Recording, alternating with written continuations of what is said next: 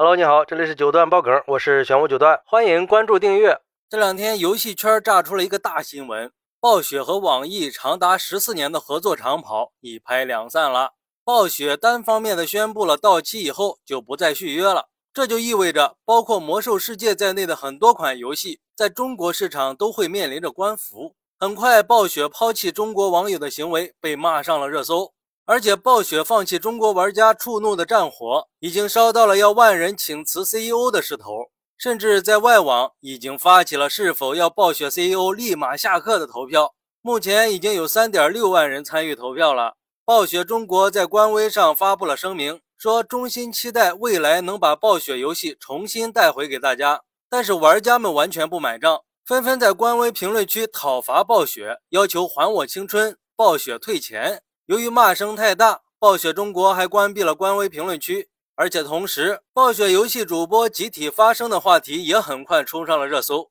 游戏圈的大 V 们都开始抨击暴雪，说网易贴钱给暴雪擦了十四年的屁股，哪怕最后关头都没有摆烂，但是谈判的关键时刻却被暴雪摆了一道。这种罔顾玩家的利益，只看商业利益的行为，实在是让玩家寒心呀。不过，有业内人士说，其实，在微软确定收购暴雪的那一刻起，暴雪和网易的合作大概率就已经难以继续了。为了能交一份更亮眼的成绩单，暴雪肯定会在合作中寻求更高的分成比例。因为暴雪在中国大区的成绩并不亮眼，所以暴雪肯定会寻求改变的。但是，网易也说自己没有怎么赚到钱。根据2021年年报显示，目前游戏收入占比网易总收入的百分之七十以上。可以说，游戏是网易绝对的摇钱树，这也是网易股价受损严重的原因。但其实和暴雪合作并没有直接给网易带来太多的收入，占比非常的少。虽然网易并没有单独公开过代理暴雪游戏的收入，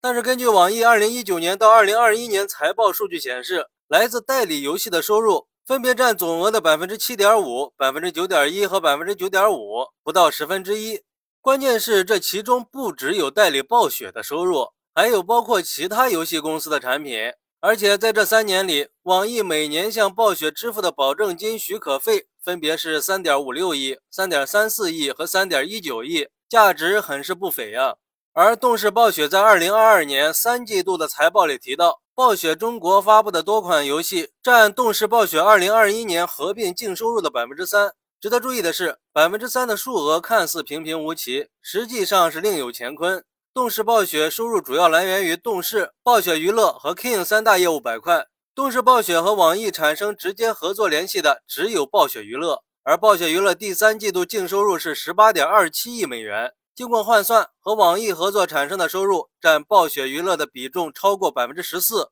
然后更有意思的是，在当天下午，网易的一个高管还在社交平台上发文抱怨暴雪说：“当所有的内幕都揭开以后。”我们就会对一个傻瓜能带来多大混乱有一个全新的认识。而到了当天晚上，网易老板也同样表达了不可接受的言论，这算是把所有罪责都推到了暴雪身上。事情能发展到这个程度，连高管都出来撕了，那基本上就代表着继续合作的可能性几乎已经没有了。不过人家网易已经说了，接下来网易会竭尽全力履行自己的职责，为玩家服务到最后一刻，并且承诺。针对玩家关心的退费、游戏数据、虚拟财产、游戏权利这些相关问题，会尽最大的可能去和动视暴雪公司协商，以最大程度保障中国玩家的利益。同时，也就引发了另一个问题：暴雪在中国市场的出路也成了玩家关注的焦点。网友们也都在猜测，谁会成为最后的接盘侠呢？不过，有业内人士对暴雪能不能很快找到接盘侠的事儿持谨慎态度。